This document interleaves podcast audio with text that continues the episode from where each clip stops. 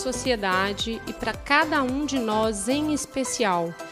Hoje nós viemos conversar sobre um problema que tem se tornado um problema de saúde pública, um problema que realmente acomete muitas famílias no nosso dia a dia e é muito mais frequente do que nós possamos imaginar. Hoje nós viemos com uma interrogação para conversarmos suicídio. Por que devemos conversar sobre esse tema?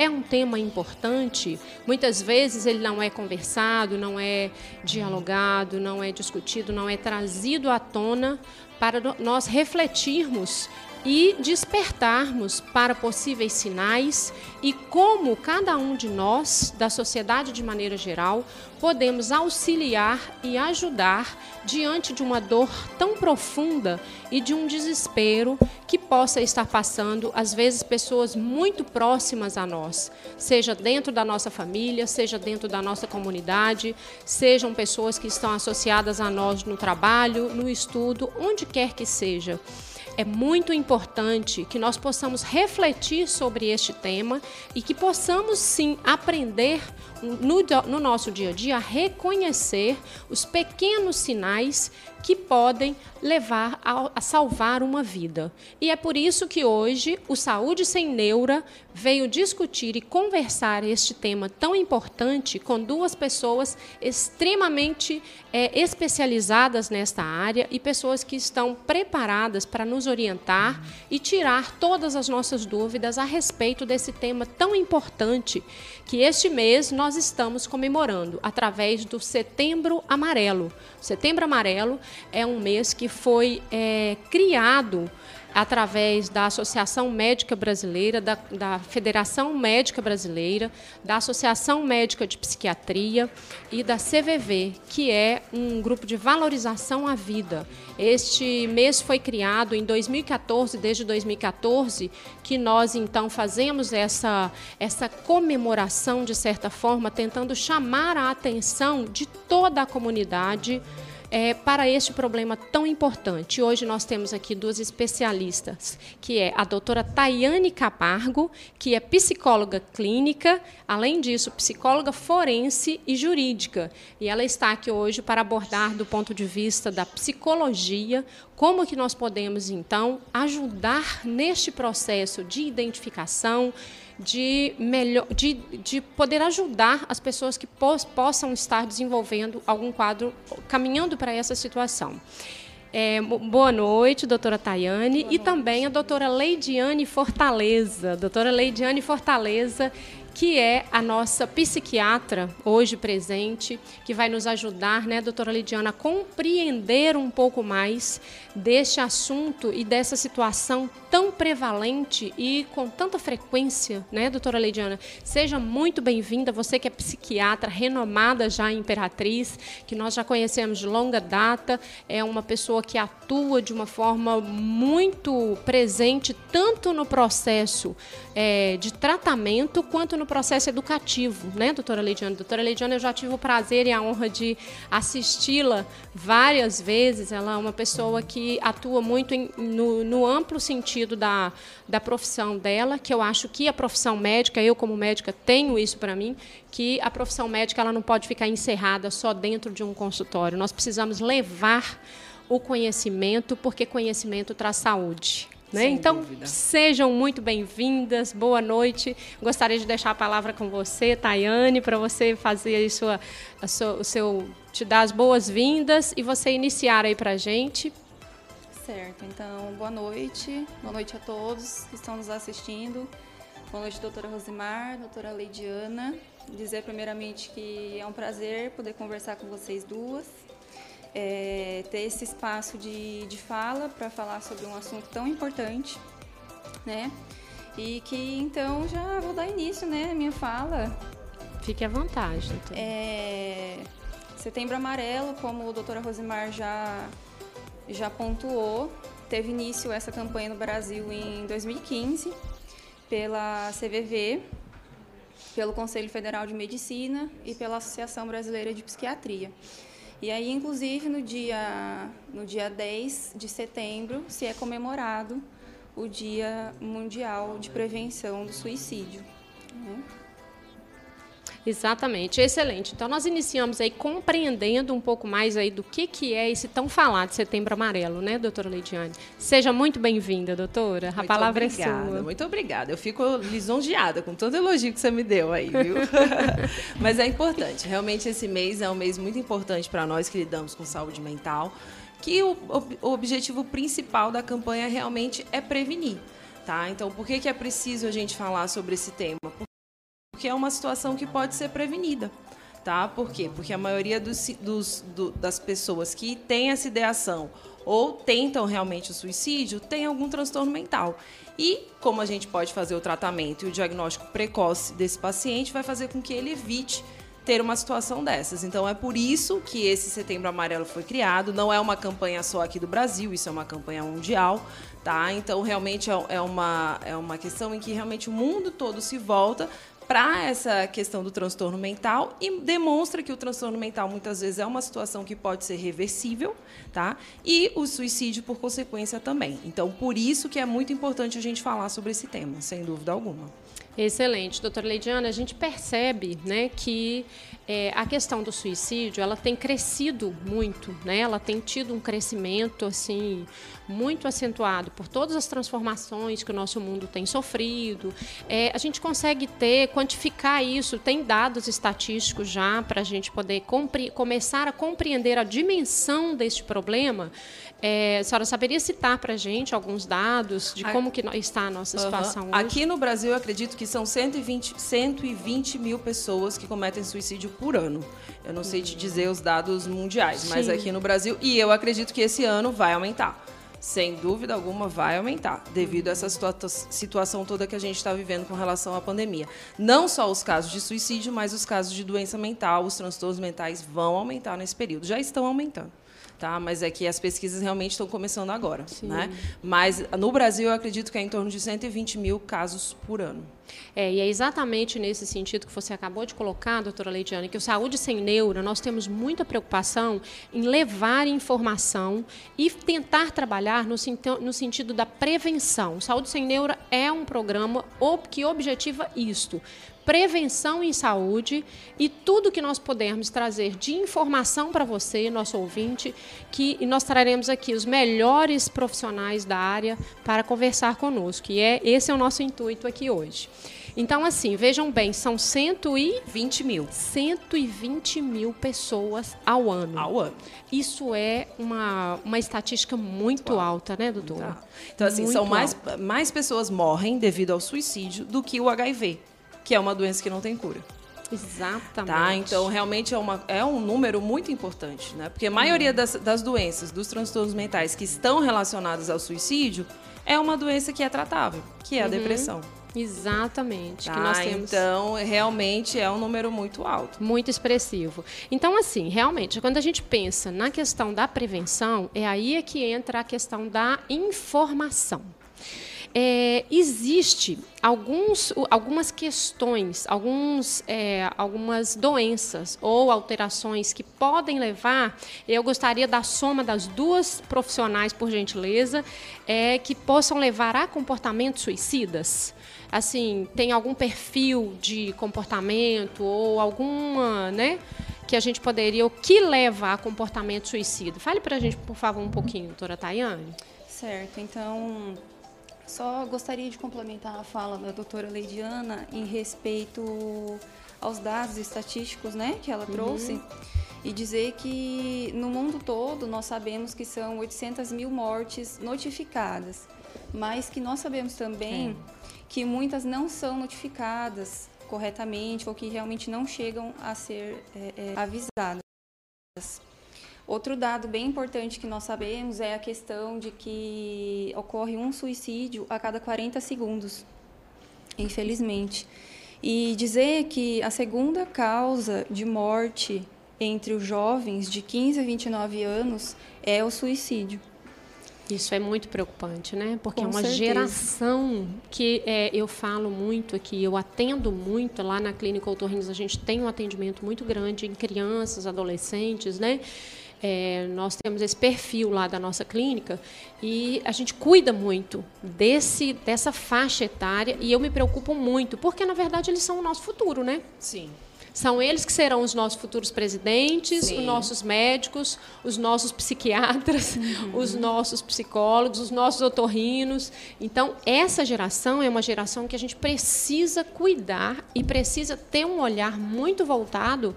E quando você traz isso, é uma estatística que realmente nos assusta. Sim, e sabe uma estatística muito interessante? É a questão também de que é, a porcentagem entre os homens é muito maior do que a porcentagem entre as mulheres. Na realidade, as mulheres elas, elas tentam mais o suicídio, mas os homens eles conseguem chegar mais ao são mais ao efetivos, são mais Exatamente. assertivos, uhum. porque geralmente os homens eles vão usar um meio que é mais letal. Uhum. Tá? A mulher, por ser mais emotiva, por pensar o que, que pode acontecer, se vai ter algum sofrimento, uhum. aí ela não vai tanto para esse lado. Uhum. Então, os homens, realmente, por usarem uma, uma arma mais letal, que uhum. geralmente é arma de fogo mesmo, então eles são mais assertivos nessa, nessa questão. As mulheres tentam mais, mas os homens conseguem mais. E sem contar que é uma questão de gênero também, né? Sim. Então, os homens são ensinados desde de muito pequenininhos que eles não devem expressar aquilo que sentem, uhum. que eles não devem mostrar que têm medo, que têm inseguranças, que eles também choram. Então, muitas famílias ensinam isso, isso às suas crianças e isso, na realidade, não faz com que a, essa criança ela não sinta. Isso faz com que ela vá guardando para si guarda, guarda, chega uma hora que é daí onde aparecem os transtornos, as doenças e onde pode ser que, que tenha o suicídio. E também eles, as mulheres que procuram mais os serviços de saúde. Uhum. Né? Os homens também procuram muito menos, é, principalmente por causa é, deste motivo. Uhum.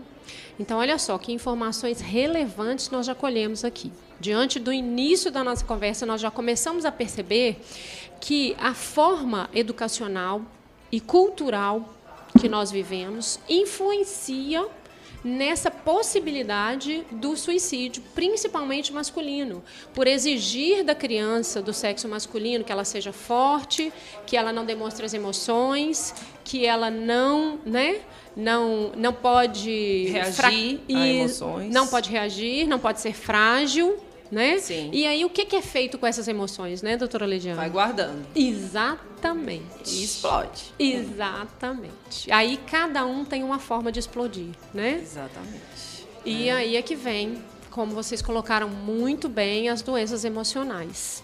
E essas elas são tão assim presentes que elas chegam muito para vocês. Eu tenho certeza. A doutora Leidiana, que é psiquiatra, com certeza ela tem um contato acredito que diário. Sem dúvida. Diário. Né? Praticamente diário você deve ter algum caso nesse sentido, ou de tentativa, ou de, né, de realmente ter sido ter efetivo. Uhum. É, doutora Tayane também. Mas eu, como otorrinolaringologista, por incrível que pareça, também tenho tido um aumento no consultório. Hoje, eu tive um caso de uma família que passou por esse problema recentemente. Sim. Então, assim, é uma coisa que está aos olhos vistos, né, aumentando. Então, por que não a gente abrir esse espaço, gente, para a gente compreender isso e por que não, sim, a mudar essas questões? Né? Nessa estratégia agora que nós acabamos de aprender, eu tenho filhos homens, então eu já peguei uma dica que eu já comecei a aprender. Não pressionem esses meninos a serem muito valentes e muito fortes, né? Sim. Nós precisamos ter esse cuidado, porque somos nós, os adultos, é que muitas vezes imprimimos, começamos a imprimir isso lá na infância. Isso mesmo. Né? Tá? Então a gente tem que valorizar essa, essa dor, essa emoção que é experimentada e que é expressada por essas crianças. Então geralmente eu comento, quando uma criança quebra um braço, imediatamente o, o pai e a mãe vão levar no ortopedista. Uhum. Mas quando a criança tem uma perda afetiva, por exemplo, sei lá, morreu um cachorro, morreu um gato, a criança está lá chorando e não sabe como lidar com isso, elas desvalorizam. Tá? Então, isso é muito comum. Então, já começa essa, essa desvalorização no início da infância. E ela não sabe lidar. E os pais também não ensinam. Acabam dizendo, não, isso é frescura, morreu, não tem problema. Então, então isso é uma coisa que tem que ser ensinada. Tá? Isso é, as nossas emoções a gente tem que aprender como funciona, como que eu vou lidar com elas, vou ter frustração, como que eu vou passar por isso. Tá? Então é uma coisa que é aprendida e infelizmente as pessoas não ensinam. Uhum. É. É, inclusive, incentivem os seus filhos a falar sobre os seus sentimentos, principalmente os meninos. A gente precisa acabar com esse, com esse tabu e com esse certo preconceito, né? E, e puxando essa questão da, das crianças, gostaria de dizer também que nós não podemos é, excluir que o suicídio ele também ocorre entre crianças e adolescentes. Na realidade, é, é, a partir da idade escolar, né, para frente, tende a ir piorando. E aí os motivos são dos mais diversos. É, o bullying também é uma questão que a gente tem que prestar atenção e que, por incrível que pareça, no, no consultório eu consigo ouvir escutar muita, muita queixa sobre o bullying e traz um sofrimento enorme para a criança e é um sofrimento real, é um sofrimento que ele tem que ser levado em consideração, que ele tem que ser respeitado e que a família precisa fazer algo a respeito. Uhum.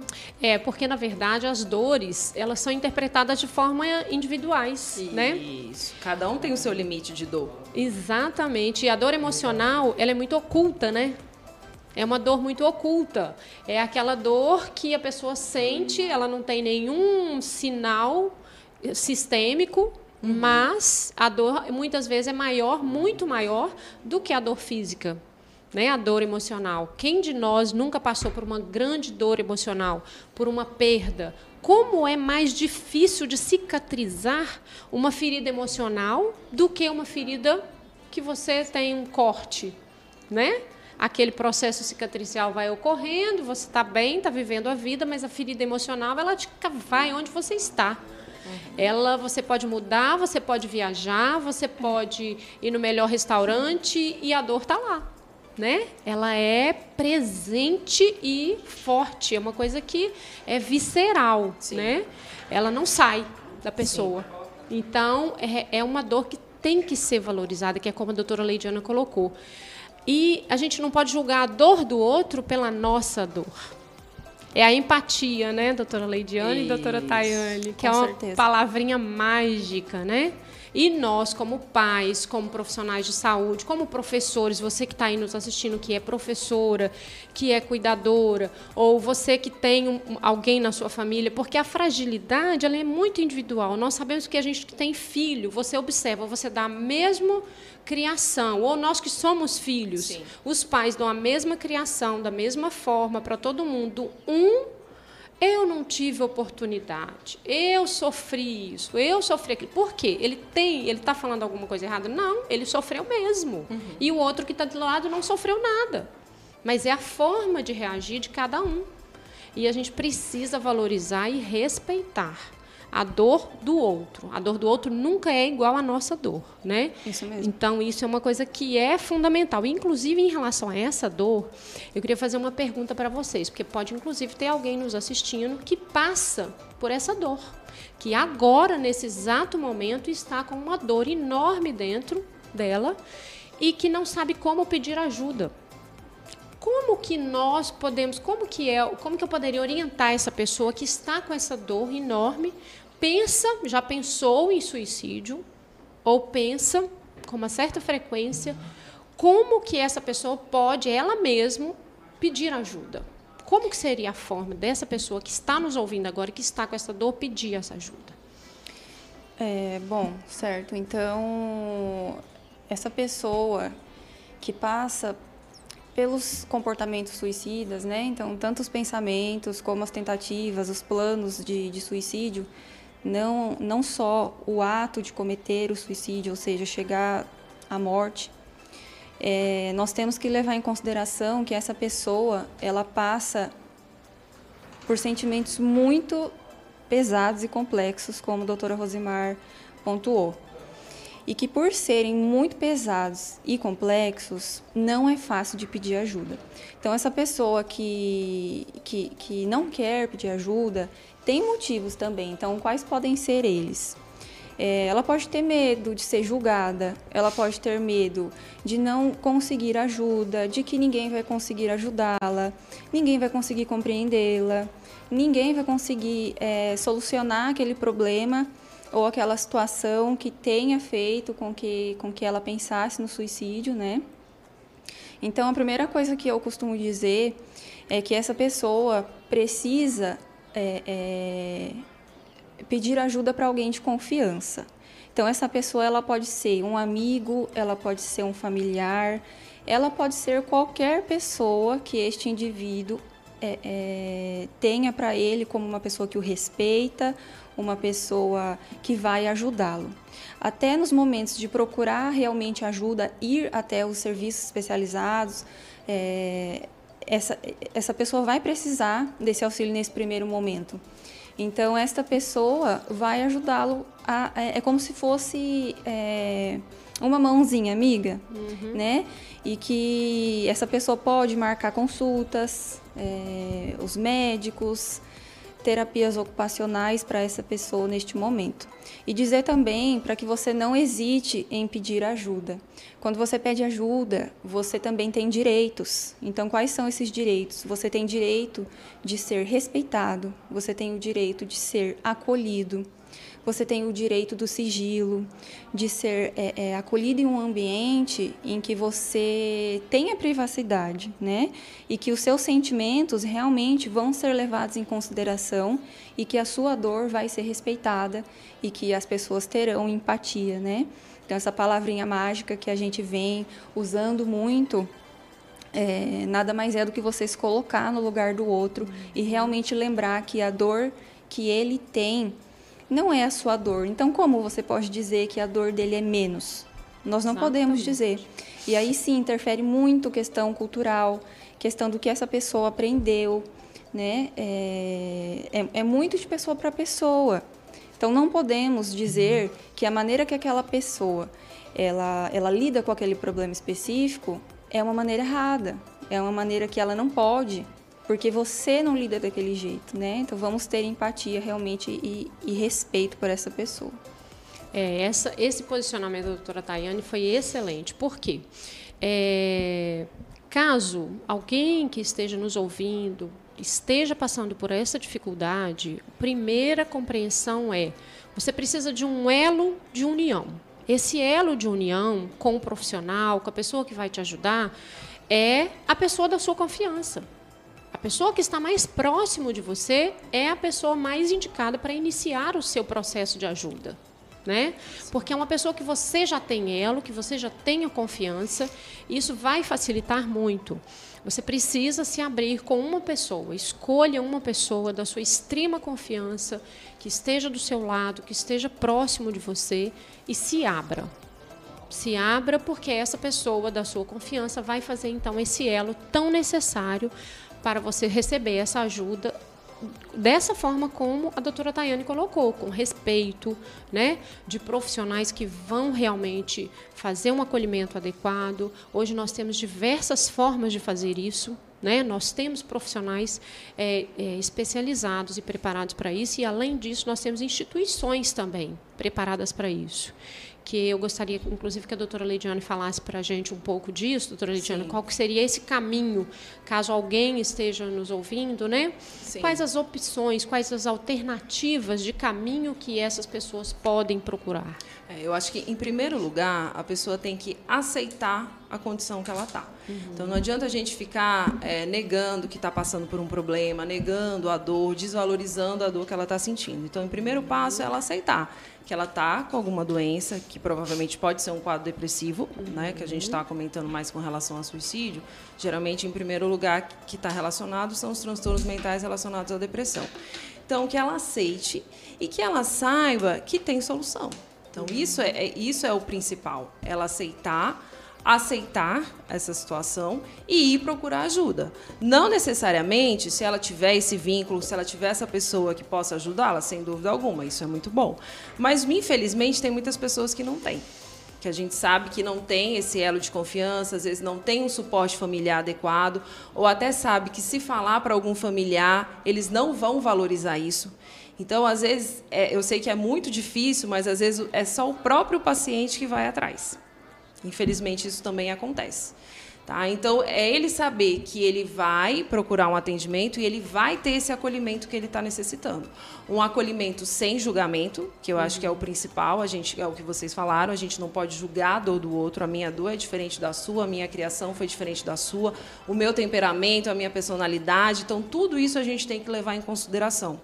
Então, é muito importante que ele saiba que ele vai para um ambiente ou psicológico ou psiquiátrico para ele ser bem acolhido e atendido de forma respeitosa e que a gente, se tiver necessidade, vai chamar um familiar, tá? Se ele realmente foi sozinho, mas se ele tiver esse intuito, essa ideação, eu posso quebrar esse meu sigilo médico e avisar um familiar, porque eu estou preocupada com esse indivíduo e ele precisa de um cuidado especializado, mas também precisa de um suporte familiar adequado. Tá? Então, comentando dos lugares que a pessoa pode procurar, se não for procurar um consultório particular, ela pode ir diretamente ao atendimento do CAPS, tá? que é o Centro de Atenção Psicossocial aqui de Imperatriz. Tá? Ele é portas abertas, 24 horas. Tá? Então, se você está pensando nisso, está com muita perturbação, está necessitando de ajuda, então vá procurar o CAPS, que isso vai ajudar também. Ou tem o Centro de Valorização à Vida, que você liga, tá? que é no 188, e as pessoas que são treinadas vão conversar e orientar você também. Tá? Se você não está querendo sair de casa, tá? não quer passar por uma consulta agora, mas pelo menos já ter um desabafo, ter o que falar sobre o que você está sentindo. É o que a gente comenta. Falar sobre a dor ajuda a amenizar a dor. Uhum. Isso é muito importante. Uhum. Né? Por isso que tem o slogan da campanha: falar é a solução. E realmente, porque não tem como eu adivinhar o que você está pensando e o que você está sofrendo, uhum. sem que você me fale. Tá? Então é por aí. Então é saber, é aceitar a condição que você está, para que você tenha iniciativa de começar a procurar ajuda. Tá. Ótimo, excelente, muito excelente a explicação e excelente as dicas já de como solucionar. Olha, vejam bem, nós já conversamos aqui sobre é, quais são né, as questões, como elas devem ser abordadas e a pessoa mesmo pode procurar essa ajuda individualmente, caso ela não tenha né, essa, essa conexão com uma outra pessoa que possa ajudá-la. É, eu gostaria de perguntar agora para você, doutora Leidiana, quando é o contrário?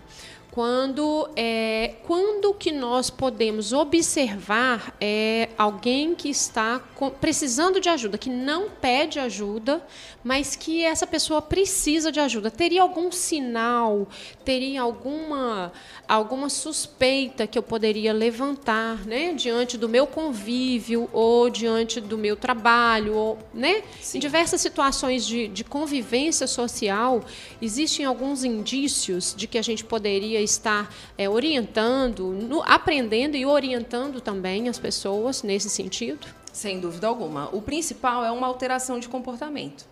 Tá? Então, uhum. geralmente, é, esses indivíduos eles começam a mudar. Então, eram indivíduos que eram mais extrovertidos, eram mais alegres, comunicativos, e de repente começam a se isolar mais, podem ficar mais irritados por qualquer motivo, ter uma tolerância menor. Tá? Uhum. Uma insônia, uma dificuldade para dormir, uma dificuldade para se concentrar, uma angústia, ou até algumas palavras, a forma de falar, falar que é, não vale nada, que está incapaz de fazer certas coisas, que se sente incapaz, que se sente um fardo. Então, geralmente, a pessoa ela vai dando uns, uns indíciozinhos, às vezes sutis, e elas acham que não, que não vai ser valorizado. Mas se tiver alguém esperto que conhece bem esse indivíduo e vê essa alteração de comportamento, já pode realmente abordar esse indivíduo e, e mostrar, olha, eu acho que você não está bem, o que está acontecendo, eu posso te ajudar, está passando por algum problema. Então, geralmente são essas alterações, mas não necessariamente o indivíduo vai ter. Não existe um perfil, Sim. tá? Ah, esse indivíduo vai cometer, esse outro não vai. Não existe um perfil, mas existem algumas alterações de comportamento que eu posso observar, uhum. né? No nosso dia a dia, de família, de trabalho, de colegas, de amigos que podem nos alertar. Então, o principal é uma alteração de comportamento. Mudou, era de um jeito, virou para outro. Por uhum. quê?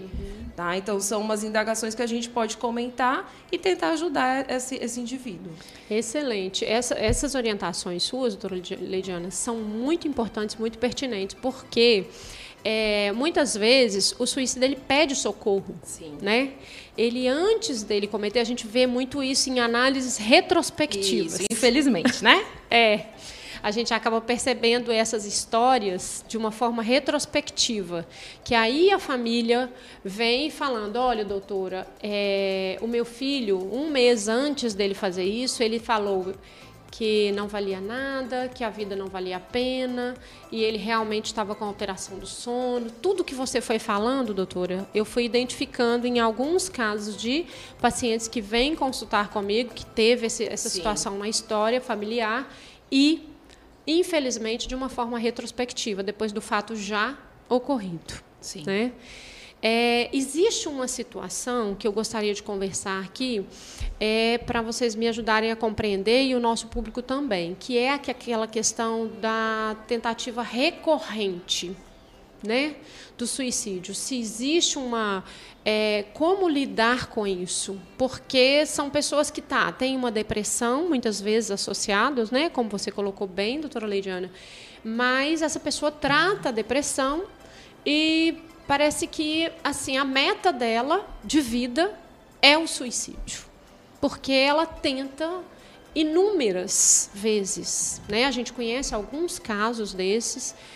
Como eu digo, apesar de eu ser otorrino-laringologista, é incrível, né? Um otorrino-laringologista falando dessas situações, mas eu já tive. Sim. É, porque também eu converso muito com os meus pacientes e dou liberdade, porque eu acho que a, a, é a, confiança médica se baseia nisso, né? E muitas vezes o paciente chega no meu consultório com uma dor de cabeça, com um zumbido, e a causa é o suicídio do filho. Não Sim. vai melhorar. Eu posso passar o remédio Sim. que for, que ela não vai melhorar. Ela está com uma dor profunda também. Porque o suicídio ele não mata só uma pessoa, uhum. né? Ele envolve todas as pessoas que estão em volta desde colegas, amigos, família, e é uma onda gigantesca né, de efeitos. Então, a gente precisa, a gente tem que ter uma responsabilidade muito grande nisso. Por isso que essas, esses indícios que você falou são muito interessantes. Eles muitas vezes são sutis. Você vê que, às vezes, uma mãe não consegue perceber e valorizar. Né? Uma mãe que é assim, é tudo. Né? Mãe é você é mãe, né, Lidiana? Sim. Você ainda não, né, Tayane? Ainda Tayane não. é novinha. Nós, somos, nós que somos as... balzaquianas. Sim.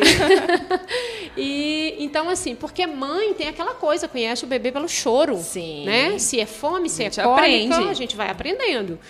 Mas numa situação dessas, vezes a mãe não consegue detectar. Então a gente precisa realmente orientar, fazer isso que nós estamos fazendo aqui. Isso é de uma relevância, no meu entendimento, assim, fundamental para todos nós. Sim. Então esses indícios são é, assim, para a gente ligar a atenção nisso, né?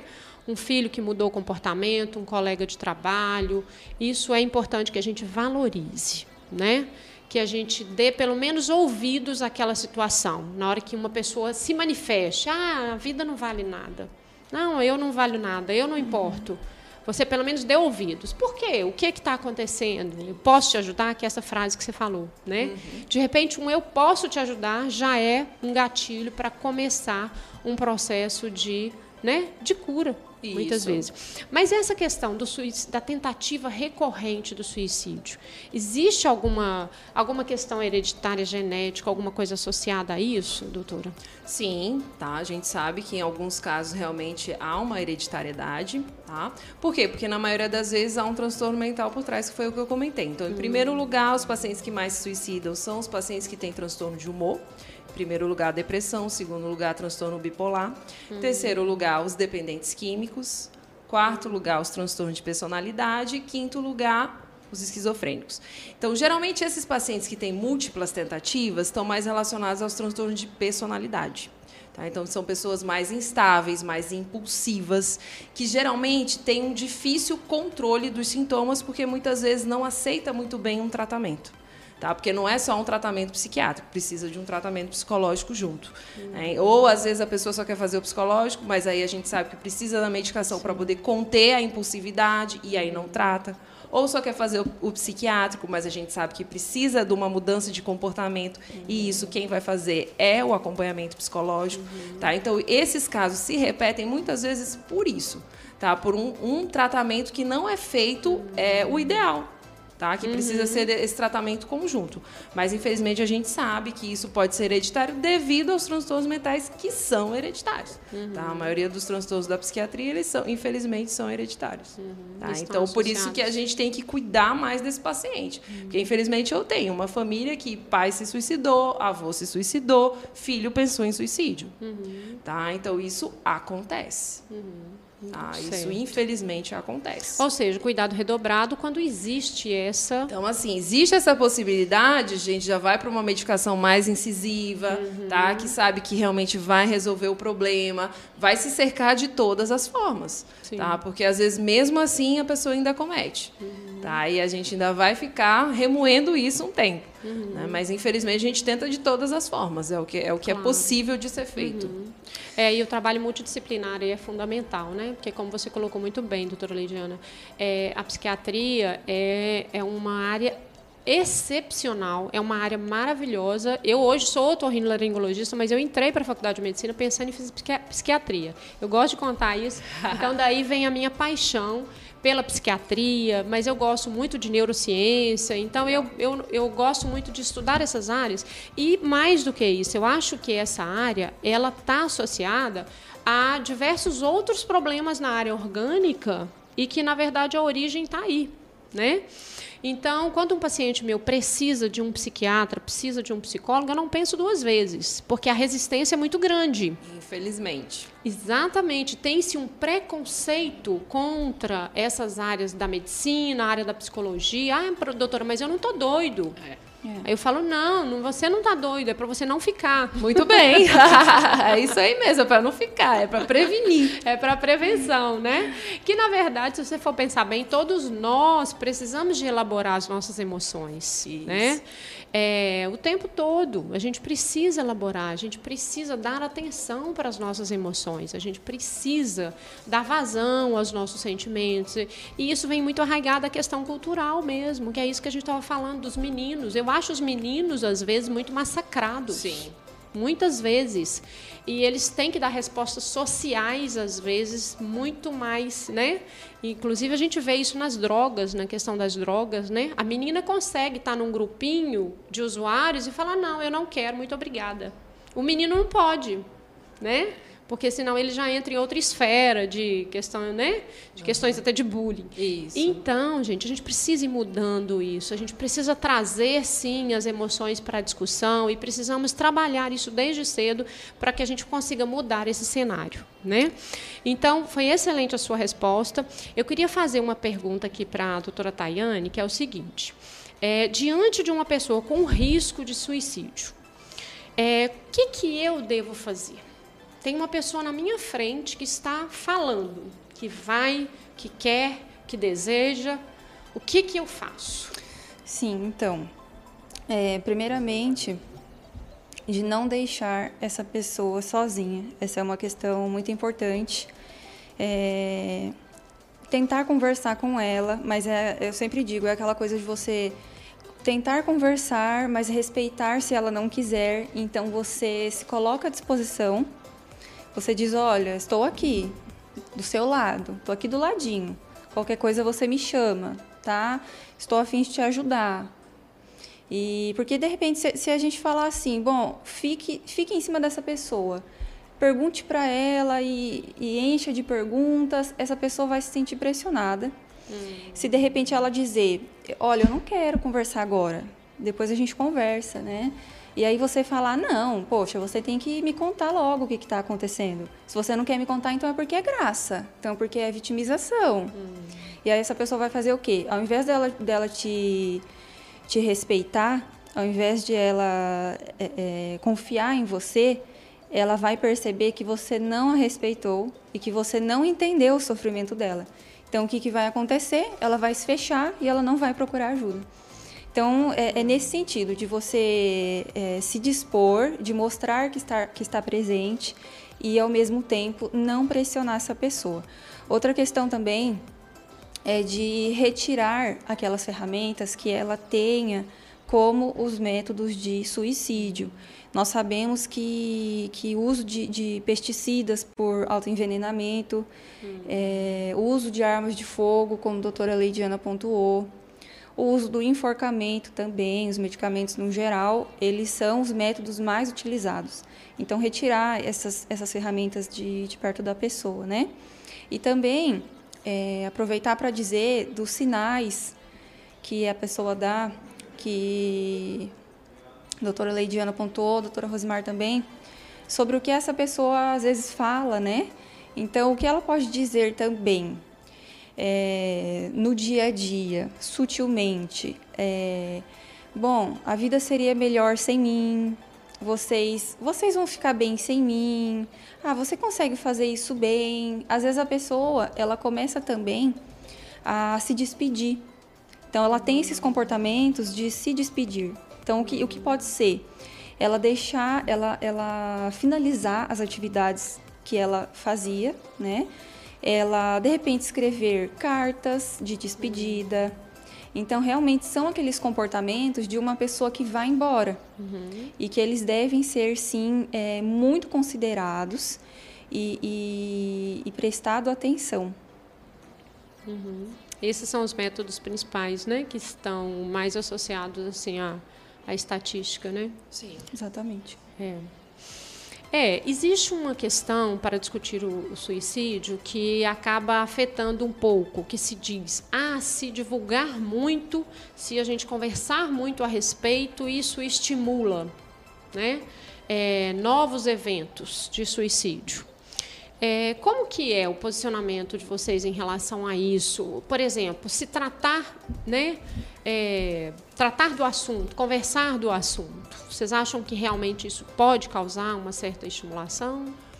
É... Depende da forma né, que uhum. a gente vai uhum. abordar o assunto. Eu uhum. acho que se a gente abordar com respeito e sem valoriza, é, vangloriação das pessoas que cometem, né, porque isso a gente vê muito na mídia, famoso uhum. se cometeu suicídio e tal. Uhum. Então a forma que é colocada ah, é certo. que é o problema. Okay.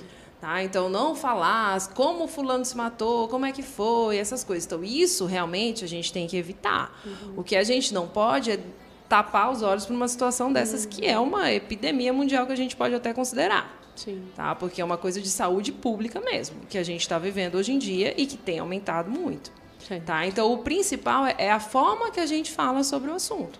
Sem ter nenhuma banalização, ah, mais um que cometeu, uhum. e sem ter essa glamorização. Uhum. Tá? Então, esse é, é, o principal diferencial. Mas se eu falar sobre isso, isso de uma forma segura e respeitosa, não tem por que as pessoas começarem a pensar nisso. Excelente, sem dúvida alguma. Gente. Perfeito. E é exatamente por isso que nós estamos aqui no Saúde Sem Neuro hoje, conversando sobre isso, porque é um tema de fundamental importância e precisamos sim conversar sobre suicídio. Aguarde um minutinho que nós vamos fazer, pra, vamos para o nosso rápido intervalo e já voltamos já já.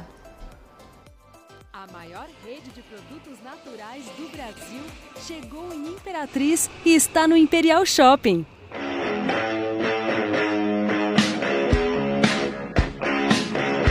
Mundo Verde. Produtos para você mais saudável todos os dias. É por você que a gente faz o mundo. A maior A Otorrinos, há quase duas décadas em Imperatriz, apresenta sua nova estrutura, especializada na saúde da garganta, ouvido, nariz, face e fala, sempre priorizando a qualidade de vida dos seus clientes através da utilização de tecnologia de ponta e atualização constante do seu corpo clínico. A doutora Rosimar Penido, especialista em otorrinolaringologia, tem dedicado sua vida em cuidados personalizados e prevenção da sua saúde. Otorrinos, de portas abertas para você e sua família. Rua Sergipe, E vamos continuar aqui então a nossa esse papo maravilhoso aqui onde nós estamos aprendendo muito. E com essas informações nós vamos transformando esta realidade em uma realidade mais suave e que nós possamos então ajudar as pessoas que passam por este problema e apoiar as famílias que tenham este essa vivência no dia a dia, de convivência com uma pessoa que tem esses riscos de suicídio. É, nós vamos falar um pouco agora da questão que nós conversamos muito sobre o que fazer, quais são os sinais, como é que nós podemos ajudar essas pessoas né, que têm esse risco. E vamos entender um pouquinho agora do que não fazer Né? Porque isso é muito importante também, porque muitas vezes no intuito de ajudar, a gente acaba não ajudando e às vezes até atrapalhando. Então, vamos compreender um pouco mais de como não fazer, o que não fazer numa situação dessa de um risco de suicídio ou um risco de um evento de tentativa. É, sim, então o que não fazer? Em hipótese nenhuma, julgar essa pessoa. Então, tanto os, os, comportamentos ou os pensamentos, o que ela te fala sobre o suicídio, eles não devem ser desconsiderados em hipótese nenhuma. Então, é, não, não desrespeitar essa pessoa, não julgá-la, não dizer, por exemplo, isso, isso é falta de Deus, isso é falta de uma religião específica, a gente sabe que não é sobre isso. É, dizer que essa pessoa está se vitimizando, então, novamente, deixá-la sozinha, sem, sem auxílio, sem apoio, isso não pode acontecer. E, e, muito cuidado também com os sermões, né? Então, às vezes as pessoas querem dar sermão. É, na minha época não era assim. Eu, eu passei por, esse, por essa situação e, e eu lidei muito bem. Ou eu conheço uma pessoa que, que passou por essa situação e ela nunca pensou suicídio, ela nunca tentou nada. Então, esses sermões, eles podem, esses sermões e essas outras questões que eu acabei de dizer, eles podem inclusive ser gatilhos, né? Então, mais uma questão para ir diminuindo a pessoa e para ela mais uma vez pensar suicídio. E puxando também o que a doutora Leidiana tinha, tinha comentado sobre a relação das nossas especialidades, dizer que por mais que elas são é, diferentes, elas são muito complementares tá? Então, a, a pessoa que faz o uso do medicamento associado à psicoterapia é ótimo. Então, ela, ela vai fazer o uso do medicamento e ela vai fazer a psicoterapia para descobrir as causas daquilo tudo, né? Então, descobrir as raízes do problema dela. Exatamente. É, na verdade, assim, a gente tem que compreender que é, o principal tem que ser o paciente, tem que ser a saúde e o equilíbrio dele. Né? Então, todos os métodos, todas as terapêuticas que nós pudermos utilizar para é, trazer esse equilíbrio, é importante que nós possamos usar. Por exemplo, eu tenho dentro da otorrinolaringologia casos de tentativa de suicídio devido a tínitos, zumbido, paciente, ele chega. Eu tenho um, um, caso que é um caso bem interessante, que é um, uma pessoa que gosta muito de música, sempre ouviu música em alta intensidade sempre usou desde a infância praticamente. Os sons eram os melhores. Ele todo que tudo, todo o dinheiro que ele tinha ele usava para comprar o melhor som. Quando começou a usar fones, ele começou a comprar os melhores fones. E ele ama música, ama rock, ama músicas né, de diversas é, qualidades, inclusive músicas muito boas. Ele tem uma experiência musical muito grande, mas ele sempre gostou de músicas em alta intensidade. E, por incrível que pareça, é uma pessoa extremamente equilibrada, que cuida da saúde, que cuida da alimentação, que faz atividade física, mas ele não se atentou de que aquele abuso que ele fazia em termos do sistema auditivo dele poderia lhe trazer um prejuízo tão grande. Até que por volta ali dos 40, 50 anos, ele desenvolveu um zumbido no ouvido é, ele diz assim: Doutora, meu zumbido é ensurdecedor. E quando nós fomos fazer a avaliação, a primeira vez que ele veio para mim, quando nós fomos fazer a avaliação dele, nós identificamos então que ele tinha realmente já uma perda auditiva, que é uma perda auditiva neurosensorial, que é desencadeada pela, pelo, pela, é, pelo trauma acústico, né, que é aquele som em alta intensidade, principalmente com o uso dos fones, que é um assunto que nós já até abordamos aqui, e ele é, teve como sequela dessa perda auditiva um zumbido muito intenso. A perda auditiva nem incomodava ele tanto, mas o zumbido incomodava muito. E quando eu comecei a atendê-lo, ele já tinha feito uma tentativa de suicídio devido ao zumbido. Ele não queria, ele, e ele não tinha, Leidiane, impressionante, porque ele não tinha traço de depressão, ele não tinha história, entendeu? Era uma pessoa ativa e é, cuidava muito da saúde, isso que chamava atenção. E ele tinha tentado o suicídio devido ao zumbido, que ele falou, não dou conta de, de viver com esse zumbido, é melhor abandonar Sim. a vida. Então, assim, a gente vê que, o, que, o, que a questão do suicídio ela pode ocorrer por diversas situações. Né? Por quê? Porque é o limiar individual. E nós tivemos, então, ele, nós entramos com a reabilitação auditiva para ele. Eu coloquei, indiquei a prótese auditiva. Com essa prótese auditiva, nós conseguimos equilibrar um pouco a parte auditiva, a perda auditiva que ele teve. E equilibrando essa questão auditiva, nós conseguimos minimizar esse zumbido. A gente consegue acabar totalmente com esse zumbido? Não, muitas vezes não. Mas existe uma terapêutica que chama terapêutica de habituação do zumbido, que é uma terapêutica que a gente faz, que é uma, uma, uma reabilitação mesmo, em que a pessoa precisa aprender a lidar com a questão do zumbido na vida dela. E saber que o zumbido não vai matá-la, que o zumbido não é o fator que vai tirar a vida dela. Então, ele, mas ele precisou passar por todo um processo, apesar dele não ter nenhuma doença psiquiátrica de base. Eu solicitei avaliação psiquiátrica para ele, psicológica, e hoje nós fazemos então esse tratamento em equipe que é um tratamento multidisciplinar. E é essa visão que todos nós que trabalhamos em área de saúde precisamos ter. O nosso foco principal é a saúde do nosso doente. É a saúde do nosso paciente, a saúde daquela pessoa que nos confiou a saúde dele. Né? Então, naquele momento, isso que você colocou, Tayane, é fundamental, né, doutora Leidiane? É uma coisa que é, é, o foco é a saúde do nosso paciente. Então, independente de que, que nós vamos precisar, nós, como profissionais, a gente precisa de olhar e analisar. Se fosse eu nessa situação, que é a empatia, né? Exatamente. O que, que eu gostaria que fizessem por mim? Tudo. Simples assim, tudo. Né? Esse tudo pode ser o tratamento psiquiátrico, o tra tratamento psicológico, a terapêutica, seja o que for, né?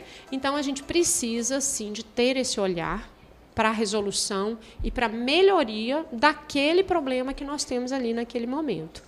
Então, o suicídio realmente é um problema que ele tem vários aspectos, ele tem uma complexidade e muitas vezes a gente precisa da ajuda de diversos profissionais para atingir né, essa, esse equilíbrio daquele paciente e a gente conseguir realmente trazê-lo para uma, uma qualidade de vida melhor e que essa pessoa possa então é, tocar a vida dela, caminhar no sentido de ter novamente a alegria de viver, né? Porque muitas vezes é o que ele perdeu. É, é enxergar que tem solução, tá? apesar Exatamente. de ter que conviver com a questão do tinido, enfim, mas ele uhum. aprender a conviver com aquilo, que é isso que a gente tem que realmente ensinar. Tá? Tem adversidades, mas a gente tem que saber lidar com elas. E tocando um pouquinho no ponto aí do que não se deve fazer, ela, ela falou uma situação muito importante que eu vejo muito aqui no consultório Imperatriz, que as pessoas referem, a questão da religiosidade. É muito comum as pessoas julgarem: ah, você não tem fé, você não tem Deus, por isso que você está assim. Então imagine, uma pessoa já está mal, já está se sentindo culpada. Se ela é muito religiosa, ela vai se culpar ainda mais com uma afirmação dessas. E é aí que realmente ela vai pensar em fazer isso. Então você só está reforçando o comportamento dela. Então, se você não sabe o que falar, fique quieto chame alguém que possa conversar, se você não, não tem, porque tem muita gente que realmente não sabe lidar com a situação. Então não é vergonhoso isso. Uhum. Não é todos nós que sabemos lidar com isso. Então, se você não sabe, chame alguém, chame o Corpo de Bombeiros, chame o SAMU, que são as pessoas mais habilitadas no dia a dia para saber lidar com isso, o que, que tem que ser feito. Tá? Enquanto você espera, tente conversar com a pessoa. Se realmente ela não quer, respeite a dor dela, mas tente mostrar a ela que você está ali do lado, caso ela precise falar, caso que ela precise ser acolhida. E sem, sem dúvida alguma, sem julgar. A gente não está aqui para julgar ninguém.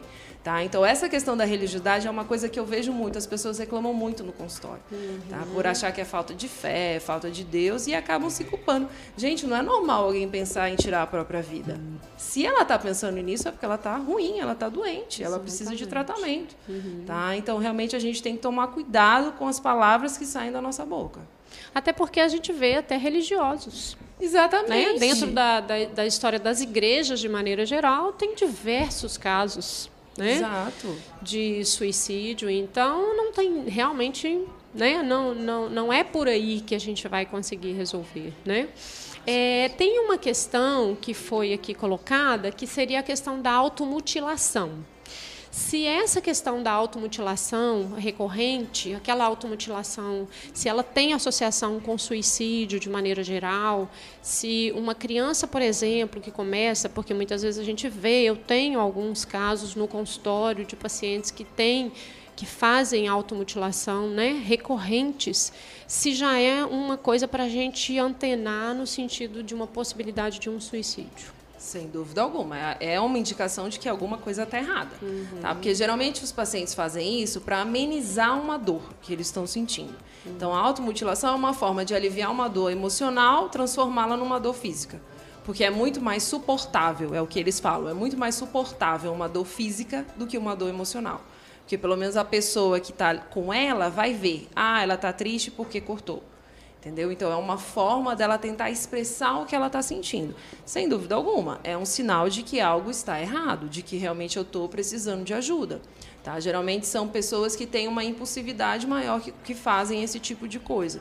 Tá? Mas realmente assente-se um, um, sinal de alerta e realmente o familiar, ou até eu vejo muito, são os professores que percebem isso. Uhum. Às vezes nem é o familiar. Muitas vezes o, o aluno está com a manga comprida, o professor toca aqui, ele sente e aí o professor vai olhar e tem uma automutilação, uhum. tá? Geralmente os pacientes que chegam no consultório vêm com esse discurso, que a mãe ficou sabendo depois, porque foi chamada pelo professor da escola, que percebeu esses cortes no, no punho do filho, tá? uhum. tá? Então realmente é o que você falou, muitas vezes as mães às vezes não conseguem perceber isso, uhum. tá? Então por isso que precisa de um olhar de, de todo mundo, de todos que estão ao redor dessas pessoas para realmente trazê-las para um tratamento. Tá? Então, realmente é um sinal que deve servir de alerta para que a pessoa pense em pedir ajuda e o familiar que está mais próximo também. É, a automutilação, não sei se, é, se é fato, é, eu consigo percebê-la um pouco mais nos, nos, nos mais jovens, adolescentes, adolescentes principalmente. Por causa né? da impulsividade mesmo. São uhum. pessoas mais impulsivas que querem resolver aquilo ali imediatamente. Sim. Tá? Por isso que realmente o suicídio também acontece mais no impulso, uhum. porque você pensa que não tem solução e é aqui e agora e pronto, uhum. tá? E a gente comentou do, do, suicídio nos jovens, mas quem mais comete suicídio são os idosos, uhum. tá? São os uhum. idosos, é a população que mais se suicida. Claro que o número de jovens está crescendo, uhum. mas ainda são os idosos que às vezes é uma população esquecida tá? que não está sabendo lidar muito com os problemas. E esse ano está cada vez pior, porque foi tirado tudo que eles poderiam para se socializar. Foi tirado aí da uma padaria, a conversa com os amigos, a conversa na calçada. Tá? Então, infelizmente, eu já peguei familiares de pacientes que, infelizmente, tiraram a vida devido a essa situação que a gente está vivendo hoje. Então, até que ponto esse fecha tudo, isola tudo, tá? Não está também excessivo demais, uhum. né? Então acho que tudo isso a gente tem que levar em consideração. Realmente nós estamos num momento extremamente delicado para a discussão, inclusive dessas situações, né? É, você está falando isso aí, doutora Leidiane, está me fazendo lembrar que aumentou no consultório é, a busca dos idosos para resolver os problemas auditivos. Por quê? Por várias razões. Primeiro, porque o uso da máscara. Né? As pessoas que fazem, tem, os idosos que têm problemas auditivos e vão ficando, ficando, não estou escutando bem, mas eu olho, eu faço uma leitura labial e vou compensando. Agora não existe mais essa possibilidade por causa do uso das máscaras. E o isolamento, é, porque é o grupo que teoricamente a gente tem que mais Sim. proteger. Mas esse isolamento ele tem trazido muitas consequências para esse grupo etário realmente. É, e essa, esse seu alerta, eu ainda não tinha pensado sobre esse ângulo de visão que você está me dizendo. E tem me trazido muitos pacientes para o consultório. E hoje eu tive um relato de uma paciente que, na hora que você falou, me fez aqui o, o link que ela falou: não, doutora, porque agora eu não posso nada, eu não posso sair, eu não posso. Então eu tenho que pelo menos escutar. Eu preciso colocar um aparelho auditivo no meu ouvido para pelo menos eu escutar uma televisão, um telefone, porque eu não posso mais nada. Olha a, a, a subliminar, né? A Isso. mensagem subliminar. Eu não posso mais nada, né? Então, a gente tem que ouvir, né? A gente tem que perceber. E é, é, realmente essa estatística do, do suicídio do idoso é uma coisa que às vezes ela fica um pouco, né? abafada, Sim. né? Digamos assim, mais silenciosa ainda Aham. do que os outros, porque é como aquela coisa social também. Ah, não, mas já viveu muito, Isso. Né? Isso que mesmo. é um tabu, né? Com certeza. E aí, se fosse a gente, a gente gostaria de ter essa, né, essa postura? Hum, né? Nós trabalhamos tanto, a medicina trabalha tanto para melhorar a expectativa de vida, para melhorar a qualidade de vida, para chegar numa melhor expectativa de vida, melhor qualidade de vida e ter uma situação de um suicídio de um idoso que tem tanta experiência para passar, que tem tanta história para contar, que tem tanto, né? Tantas vivências ainda. Então, assim, é, nós estamos chegando aí, né, nos momentos finais dessa deliciosa live, apesar de ser um tema denso, né? Nós, eu acho que vocês conseguiram trazer de uma leveza e com aprendizados muito importantes para todos nós aqui. Tem uma questão aqui que eu gostaria de conversar com ambas, que seria assim. É, tem como trabalhar a prevenção e o controle no sentido de tentar prevenir né, o, o suicídio e tentar trabalhar no sentido do controle. Todos nós, quem está nos assistindo, seja de qual área for, a gente sempre tem convivência né, dentro dos nossos meios sociais. O que, que a gente poderia pensar em termos de prevenção e de controle? Vamos pensar juntas aqui para a gente chegar em, né, em orientações que a gente possa passar para as pessoas. Sim, certo. É, só a campanha do Setembro Amarelo já é uma, uma prevenção muito importante. E aí a gente puxa de novo para aquela questão de, de que falar também é você conscientizar e você informar a população. Então, quando a gente sabe sobre algo, nós também sabemos sobre como lidar com aquilo. Né? Às vezes as pessoas que estão nos assistindo, para nós pode ser um, um tema recorrente, e, e... mas para as pessoas pode ser que não. Então, no, nossa fala às vezes já é muito importante para o pessoal de casa. Né? Então, com certeza, o falar é um modelo de prevenção, sim. E, e nós temos que levar em, em consideração todas essas, essas questões de, de, não, de novo, de não minimizar né? É, o que a pessoa está sentindo, todos os sinais de alerta que ela dá. Então, a, o, o, estigma também e o tabu é uma coisa muito importante que a gente tem que dizer.